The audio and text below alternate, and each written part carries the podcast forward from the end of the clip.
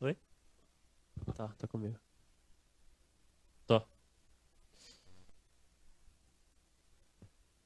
Foi? Ah, desculpa. boa noite, boa noite, bem-vindo. Você que está assistindo a gente, tá? É, você está na casa do pai, ou não, né? Você está no busão em casa vendo essa live.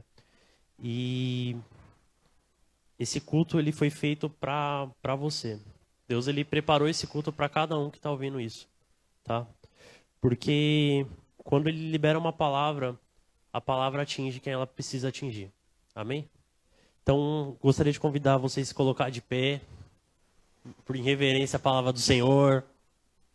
Abram suas Bíblias em Joel 2, versículo 18. Amém?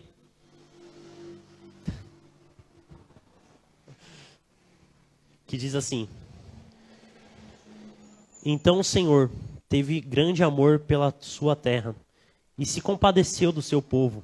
E o Senhor respondeu ao seu povo: Eis que lhes envio o cereal e o vinho e o azeite, e vocês ficarão satisfeitos. Nunca mais farei de vocês motivo de zombaria entre as nações. Até aqui por enquanto. Tá? Pode se assentar. Senhor, em nome de Jesus, nós queremos colocar esse culto na tua presença, queremos colocar essa palavra na tua presença, Pai. Fala conosco nessa noite, Senhor. Venha de encontro com o que nós precisamos, meu Pai, em nome de Jesus. A Ti nós daremos toda a honra e toda a glória, Pai. O Senhor tem total liberdade aqui, Pai. Senhor, tudo aquilo que quer atrapalhar esse culto, essa transmissão, caia por terra agora em nome de Jesus. Não tem poder, não tem autoridade, meu Pai. Tudo aquilo que quer se mover contrário à Tua palavra, caia por terra em nome de Jesus, Senhor. Amém. Amém? O que acontece? O texto ele começa dizendo a respeito de misericórdia. Vocês sabem o que é misericórdia? Não? Não. Misericórdia é você não receber o castigo que você merece. Isso é misericórdia. Com, com relação a gente e o pecado, o castigo do pecado era o quê? A morte. Ah! O castigo do pecado era a morte. Só que o pecado, ele não era só a morte física. Porque a gente somos seres humanos, ah, é claro. Mas assim, o nosso ser não é apenas o físico. A gente tem nossa alma, a gente tem o espírito, a gente tem a nossa mente, entendeu? Então, quando o homem peca, ele morre em todos os aspectos, certo? E com essa morte, esse era o castigo. Só que quando Jesus ele encontra a gente, ele traz a misericórdia, ele traz a graça, ele traz a salvação, certo? Muitos aqui nasceram, eu vou usar esse termo, mas não é muito legal. Nasceram, cresceram na igreja. Muitos aqui conheceram Jesus ao longo da tua caminhada. Muitos aqui saíram da igreja e voltaram depois de um tempo. Só que o que acontece? Deus ele traz, ele alcança com a sua misericórdia, ele alcança com a tua graça a nossa vida, entendeu? E o que, que é isso? Quer dizer que o, o castigo que era para a gente receber, a gente não recebe. Não que a gente não vá viver a consequência do nosso pecado, mas a condenação que era para a gente viver, a gente não vive mais. Porque Jesus paga esse preço por nós, certo?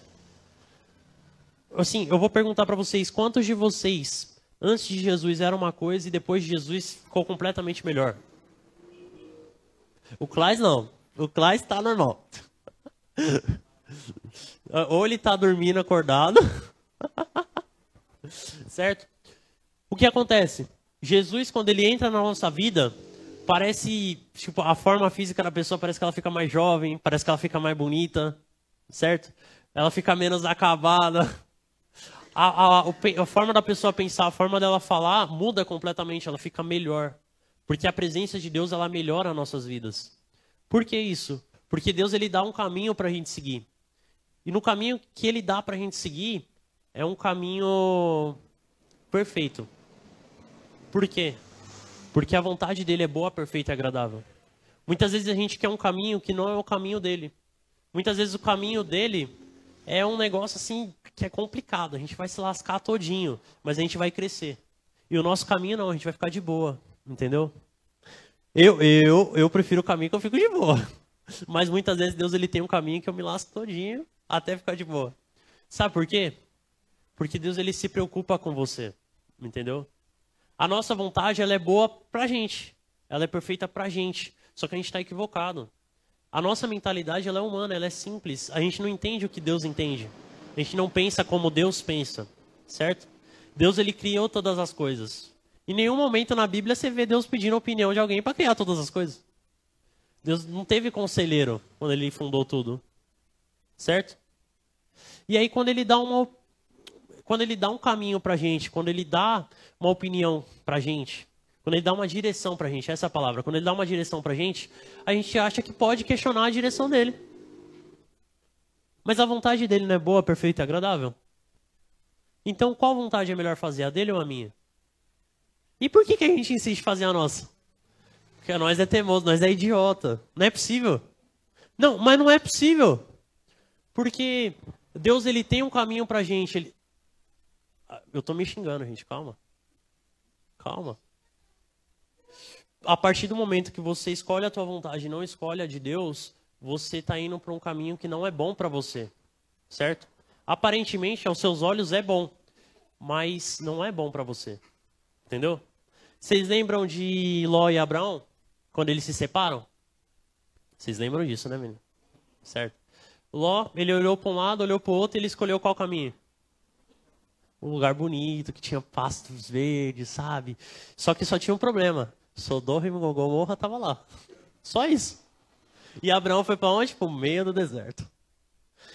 Sabe, esses dias eu estou recebendo uma palavra que é constante na minha vida seja de, de pessoas que eu nem conheço na minha vida, nunca nem vi a pessoa, mas a pessoa chega e entrega essa palavra para mim. Que Deus ele vai me dar um banquete no deserto. Eu acredito num Deus que ele abre porta onde não tem porta, ele abre caminho onde não tem caminho. Ele cria vaga de emprego onde não tem vaga, entendeu? Deus ele cria coisas porque ele é perfe... ele faz isso desde o começo, tá ligado? E aí, quando ele pede algo pra gente, a gente não segue a gente precisa seguir a vontade de Deus. Porque a Bíblia, ela é um manual de vida. As coisas que ele fala para não fazer e as coisas que ele fala para fazer é porque é bom pra gente. Entendeu? Eu vou dar um exemplo que, que aconteceu comigo, mas parece besta. Ó. Quantos aqui estavam na igreja, vinham para a igreja, mas depois que começou a orar no secreto, a sua vida espiritual, sabe, deslanchou? Três. Glória a Deus. Oi? Assim, vamos lá. Vou tentar explicar de novo. Quantos aqui que quando estavam na igreja, você vinha para a igreja, você vinha para a casa de Deus, você assistia o culto, você ia embora, mas assim, a sua vida era normal. E quando você começou a ter seu secreto com Deus, chegar e orar, falar com Ele, seja o que for do seu coração, a sua vida espiritual parece que foi para outro nível, entendeu? As coisas na sua vida parece que mudou completamente e para melhor. Não, não, é para elas entender. Ela não tinha entendido. Entenderam agora? Amém? Beleza. Continuando no verso 20, tá? Mas o invasor que vem do norte, eu o removerei para longe de vocês, e lançarei para a terra seca e deserta, lançarei a sua vanguarda para o mar oriental, e a sua retaguarda para o mar ocidental. Subirá o meu cheiro e subirá a sua podridão, porque agiu poderosamente. Não tenha medo, ó terra, alegra-te e exalte, porque o Senhor faz grandes coisas. Não tenha medo, animais selvagens, porque o pasto do deserto reverdecerão, porque as árvores darão os frutos, e as figueiras e as videiras produzirão com vigor. Até aqui por enquanto. O que acontece? Quando a gente começa a caminhar na presença de Deus, parece que a luta aperta. Parece que tudo começa a dar errado. Só que. Meu Deus, como é que eu vou explicar isso? É porque na minha cabeça tá tudo certo, mas se soltar para fora vocês não vão entender. Então, o que acontece? A gente começa a caminhar numa constância certa. A gente começa a agir de forma correta na presença de Deus. E aí, no mundo, parece que tudo dá errado. Tudo, tudo, tudo, tudo parece dar errado. Sabe por quê? Porque Satanás ele tenta fazer você voltar como você estava antes. Então ele aperta a dificuldade para ver se você abre mão de estar com Deus. Entendeu? Obrigado. e aí, conforme ele vai apertando a dificuldade, a gente não pode abrir mão. A gente tem que orar mais, a gente tem que estar mais com Ele. A gente tem que realizar mais para Deus. E eu não estou falando aqui na igreja só, eu estou falando no teu trabalho, eu estou falando na tua casa. Porque às vezes a gente acha que para realizar para Deus precisa ser só aqui. Mas não. Sabia que se você perguntar para Deus no seu dia o que, que Ele quer que você faça, Ele vai te contar que, como é que Ele quer seu dia? Porque assim, Tá sabendo agora. Porque assim, eu já tive situações na minha vida que eu ia dormir feliz, sabe? o meu dia foi perfeito.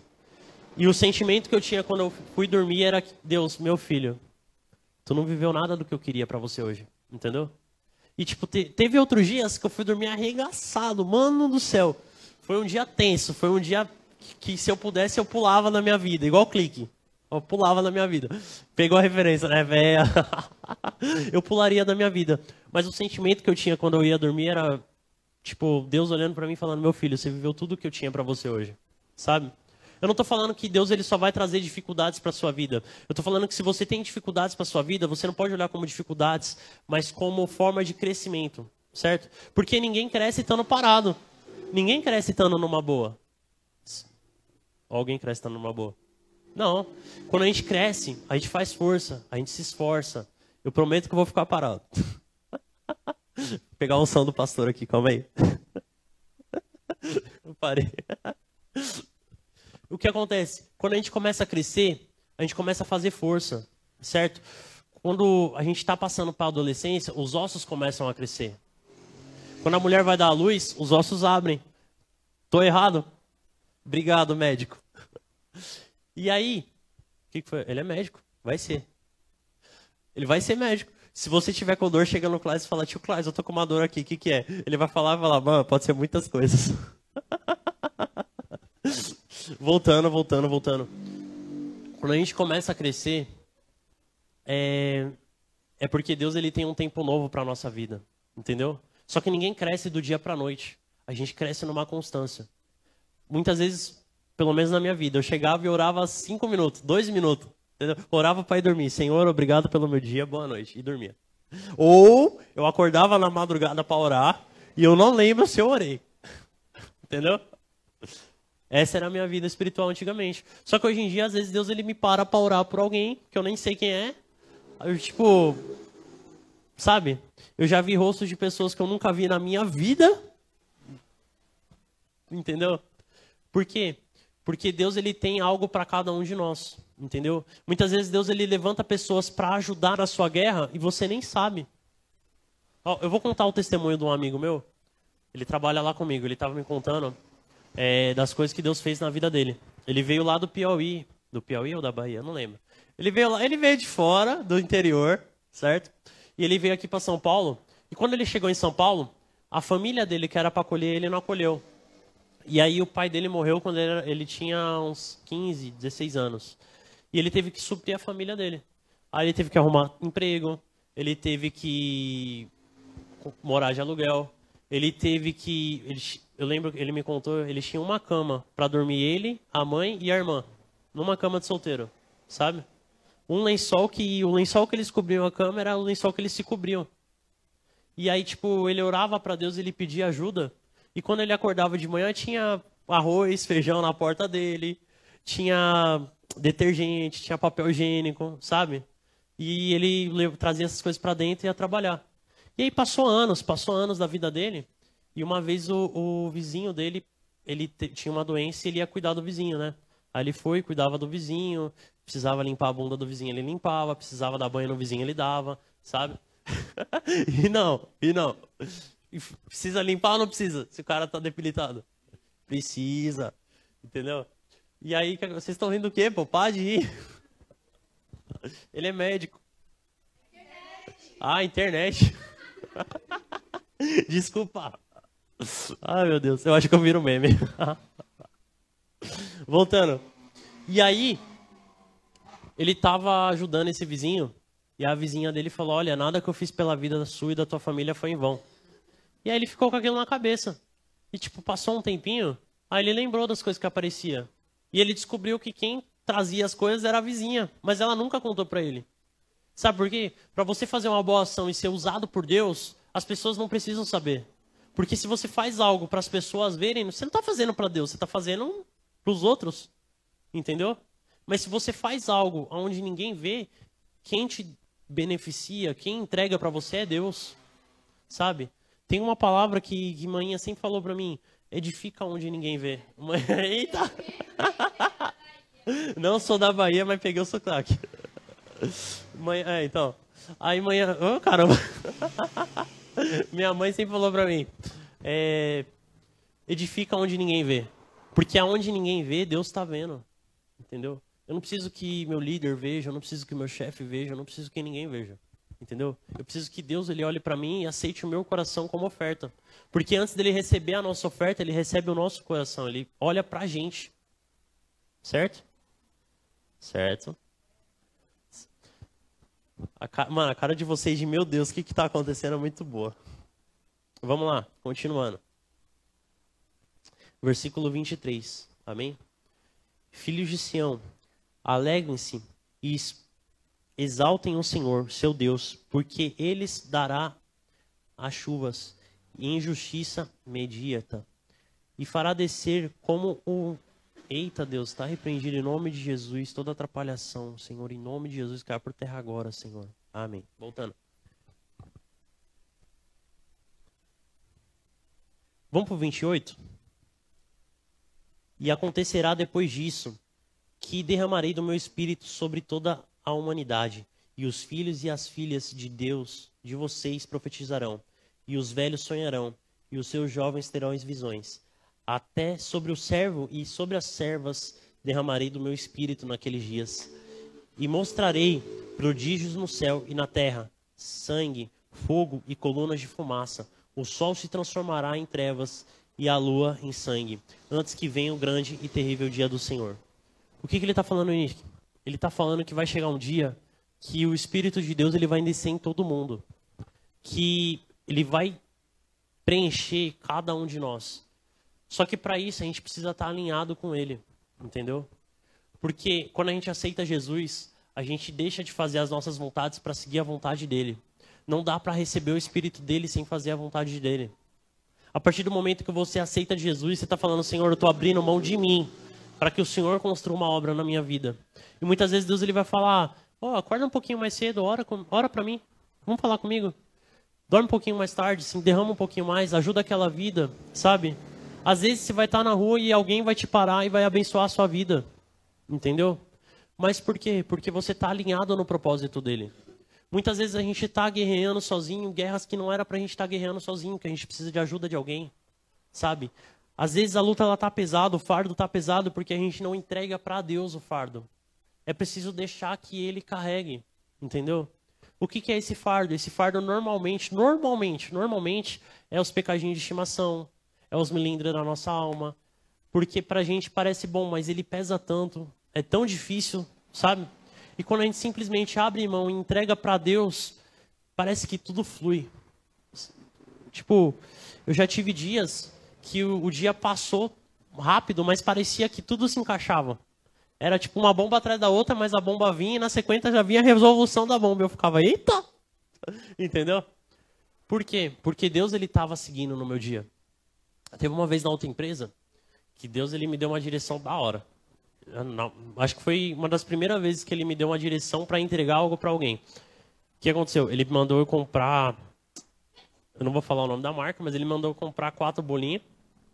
Aí escreveu um versículo da Bíblia em cada bolinha, né? Aqueles lá que você pega no mercado.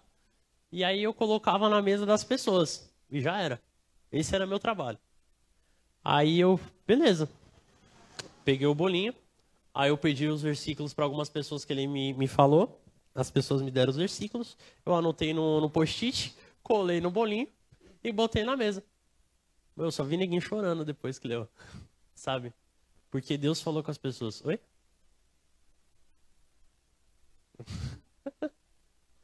Amém?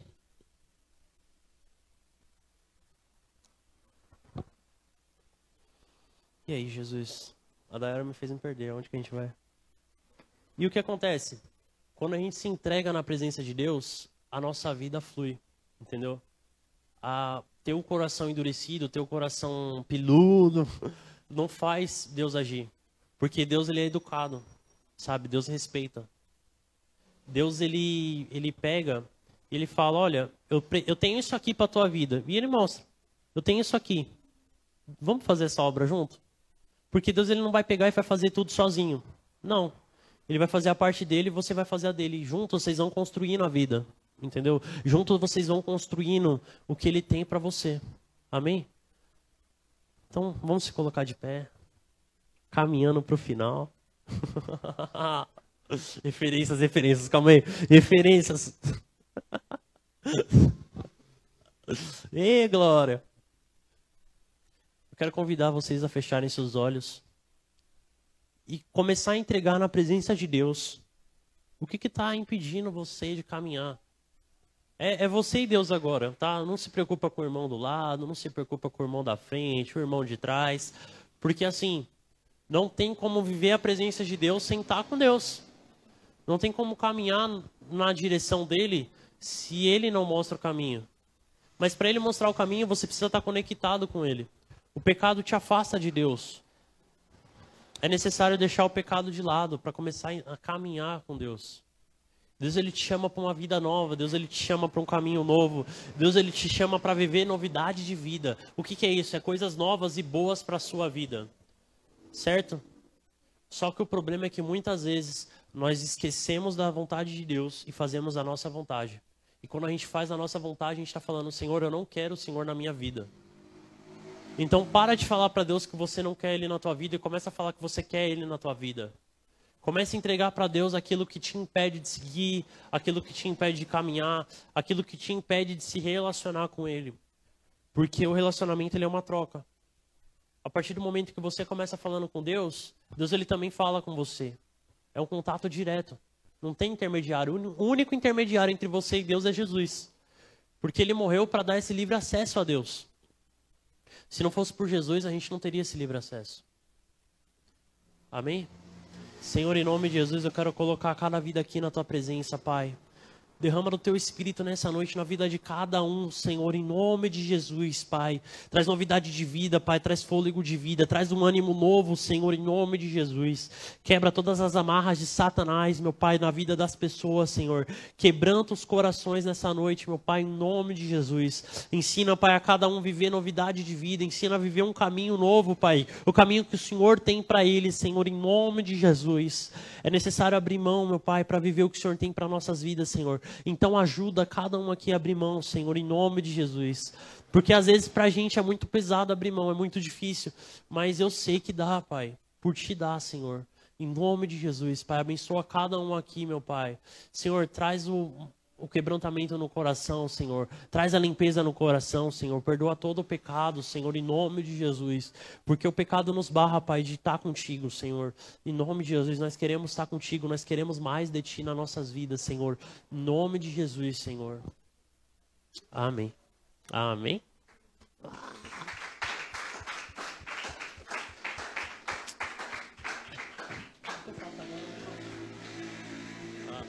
Tchau! Ó, que Deus te abençoe, que você fique com Ele, que as ricas consolações de Jesus esteja contigo, tá? Que o amor de Deus, a graça de Jesus e a comunhão do Espírito Santo esteja contigo hoje e para sempre, em nome de Jesus, tá? Fique em paz. Se você precisa de ajuda, comenta aí que alguém te ajuda, tá? A gente tem uma equipe preparada para te responder, cheia do Espírito Santo, em nome de Jesus, tá?